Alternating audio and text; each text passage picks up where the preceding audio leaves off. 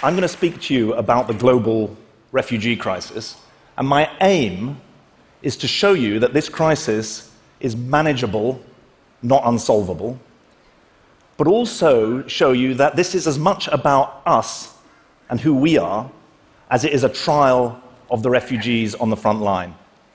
For me, this is not just a professional obligation because I run an NGO supporting refugees and displaced people around the world. It's, it's personal. I love this picture. That really handsome guy on the right, that's not me.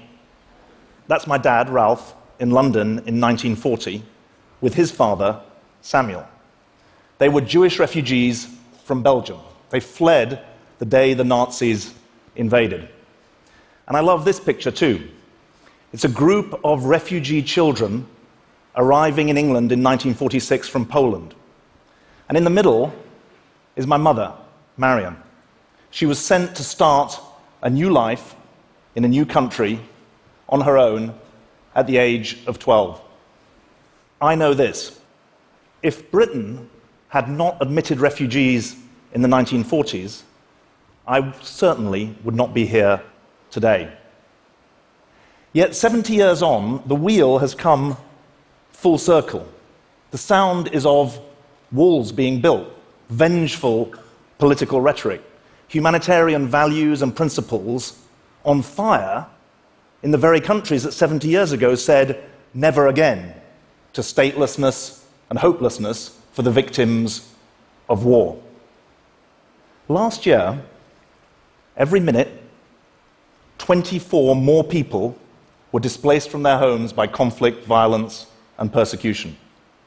Another chemical weapon attack in Syria, the Taliban on the rampage in Afghanistan. Girls driven from their school in northeast Nigeria by Boko Haram. These are not people moving to another country to get a better life, they're fleeing for their lives. It's a real tragedy that the world's most famous refugee can't come to speak to you here today. Many of you will know this picture. It shows the lifeless body of five year old Aylan Kurdi, a Syrian refugee who died in the Mediterranean in 2015. He died alongside 3,700 others trying to get to Europe. The next year, 2016, 5,000 people died. It's too late for them. But it's not too late for millions of others. It's not too late for people like Frederick. I met him in the Nyarugusu refugee camp in Tanzania. He's from Burundi. He wanted to know where could he complete his studies. He'd done 11 years of schooling. He wanted a 12th year. He said to me, I pray that my days do not end here in this refugee camp. And it's not too late for Halud. Her parents were Palestinian refugees living in the Yarmouk refugee camp outside Damascus. She was born to refugee parents, and now she's a refugee herself in Lebanon. She's working for the International Rescue Committee to help other refugees. But she has no certainty at all about her future, where it is or what it holds. This talk is about Frederick, about Halud, and about millions like them. Why they're displaced, how they survive, what help they need, and what our responsibilities are. I, I truly believe this that the biggest question in the 21st century concerns our duty to strangers. The future you is about your duties to strangers. You know better than anyone, the world is more connected than ever before. Yet the great danger is that we're consumed by our divisions. And there is no better test of that than how we treat refugees. Here are the facts 65 million people displaced from their homes by violence and persecution last year. If it was a country, that would be the 21st largest country in the world. Most of those people, about 40 million, stay within their own home country. But 25 million are refugees. That means they cross a border into a neighboring state. Most of them are living in poor countries, relatively poor or lower middle income countries, like Lebanon, where Halud is living. In Lebanon, one in four people is a refugee, a quarter of the whole population. And refugees stay for a long time. The average length of displacement is 10 years. I went to the, what was the world's largest refugee camp in eastern Kenya. It's called Dadaab. It was built in 1991 92 as a quote unquote temporary camp for Somalis fleeing the civil war. I met Silo. And naively, I said to Silo, Do you think you'll ever go home to Somalia? And she said, What do you mean go home? I was born here. And then when I asked the camp management how many of the 330,000 people in that camp were born there, they gave me the answer 100,000. That's what long term displacement means. Now, the causes of this are deep weak states that can't support their own people, an international political system weaker than at any time since 1945, and differences over theology, governance, engagement with the outside world in significant parts of the Muslim world. Now, those are long term, generational challenges. That's why I say that this refugee crisis is a trend and not a blip. And it's complex. And when you have big, large, long term, complex problems, people think nothing can be done.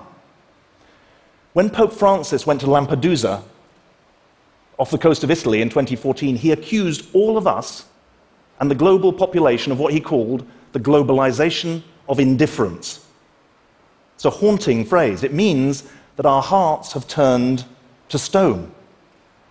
Now, I don't know, you tell me, are you allowed to argue with the Pope, even, even at a TED conference? But I think it's not right. I think people do want to make a difference, but they just don't know whether there are any solutions to this crisis.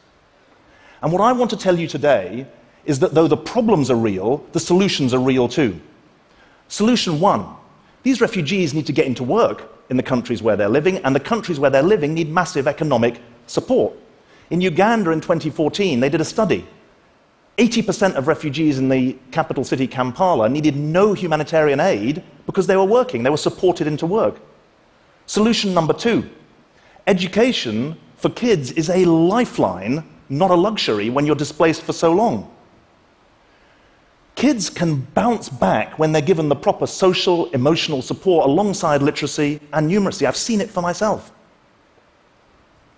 But half of the world's refugee children of primary school age get no education at all, and three quarters of secondary school age get no education at all. That's crazy. Solution number three most refugees are in urban areas, in cities, not in camps. What would you or I want if we were a refugee in a city? We'd want money to pay rent or buy clothes. That is the future of the humanitarian system, or a significant part of it. Give people cash so that you boost the power of refugees and actually you help the local economy. And there's a fourth solution, too, that's controversial but needs to be talked about. The most vulnerable refugees need to be given a new start and a new life in a new country, including in the West. The numbers are relatively small, hundreds of thousands, not millions. But the symbolism is huge. Now is not the time to be banning refugees, as the Trump administration proposed. It's a time to be embracing people who are victims of terror. And remember,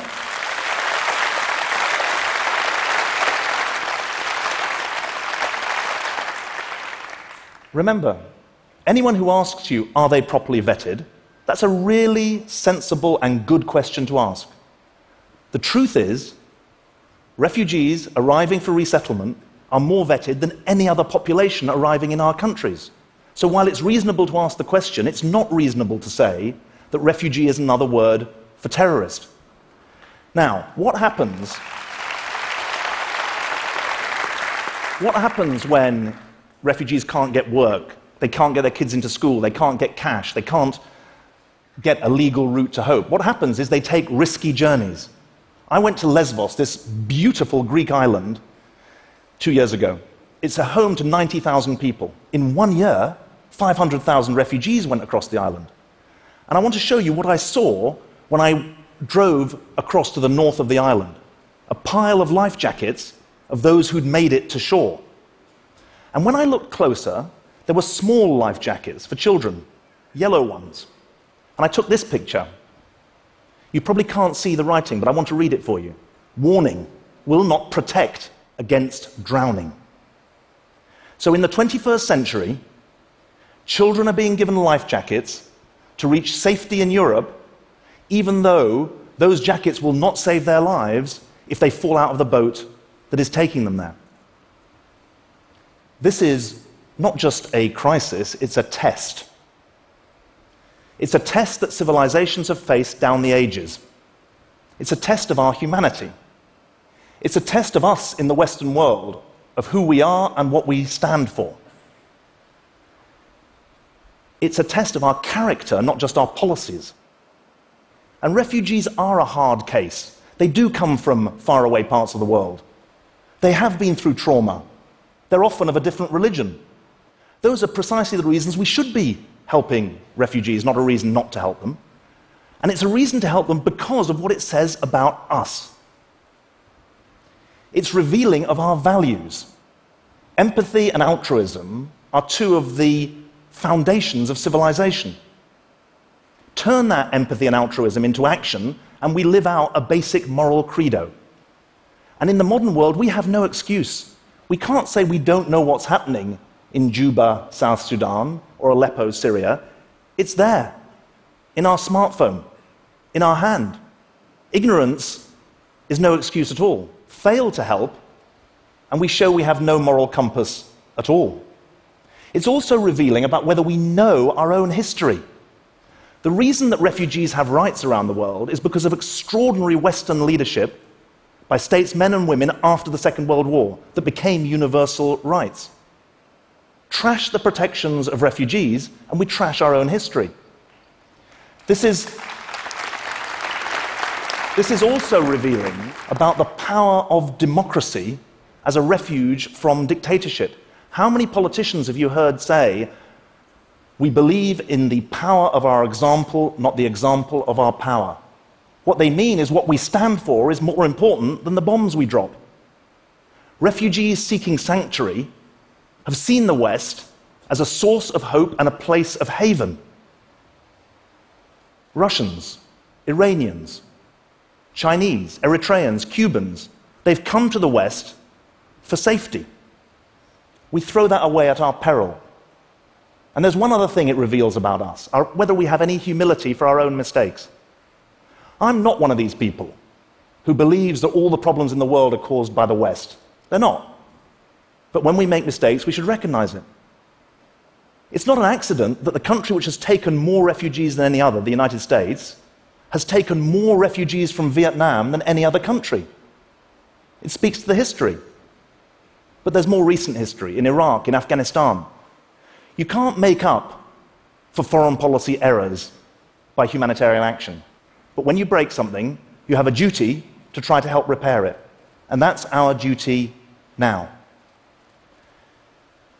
Do you remember at the beginning of the talk, I said I wanted to explain that the refugee crisis was manageable, not insoluble? That's true. I want you to think in a new way, but I also want you to do things. If you're an employer, hire refugees. If you're persuaded by the arguments, take on the myths when family or friends or workmates repeat them. If you've got money, give it to charities that make a difference for refugees around the world. If you're a citizen, vote for politicians who will put into practice the solutions that I've talked about. The duty to strangers shows itself in small ways and big, prosaic and heroic. In 1942, my aunt and my grandmother were living in Brussels under German occupation. They received a summons from the Nazi authorities to go to Brussels railway station. My grandmother immediately thought something was amiss she pleaded with her relatives not to go to Brussels railway station. Her relatives said to her, If we don't go, if we don't do what we're told, then we're going to be in trouble. You can guess what happened to the relatives who went to Brussels railway station. They were never seen again. But my grandmother and my aunt, they went to a small village south of Brussels where they'd been on holiday in the decade before. And they presented themselves at the house of the local farmer, a Catholic farmer called Monsieur Maurice. And they asked him to take them in. And he did. And by the end of the war, 17 Jews, I was told, were living in that village. And when I was a teenager, I asked my aunt, Can you take me to meet Monsieur Maurice? And she said, Yeah, I can. He's still alive. Let, us go and see him. And so when I, it must have been 83, 84, we went to see him. And I suppose, like a, only a teenager could, I, when I met him, he was this white haired gentleman. I said to him, Why did you do it? Why did you take that risk? And he looked at me and he shrugged and he said in French, On doit, one must. It was innate in him, it was natural. And my point to you is it should be a natural and innate in us too. Tell yourself this refugee crisis is manageable, not unsolvable. And each one of us has a personal responsibility to help make it so. Because this is about the rescue of us and our values, as well as the rescue of refugees and their lives. Thank you very much indeed. Thank you. Thank you. Thanks very much. David, thank you. Thank you. Those are strong suggestions, and your call for individual responsibility is very strong as well. But I'm troubled by one thought, and is this. You mentioned, and these are your words, extraordinary Western leadership, which led 60 something years ago to the whole discussion about human rights, to the conventions on refugees, etc., etc.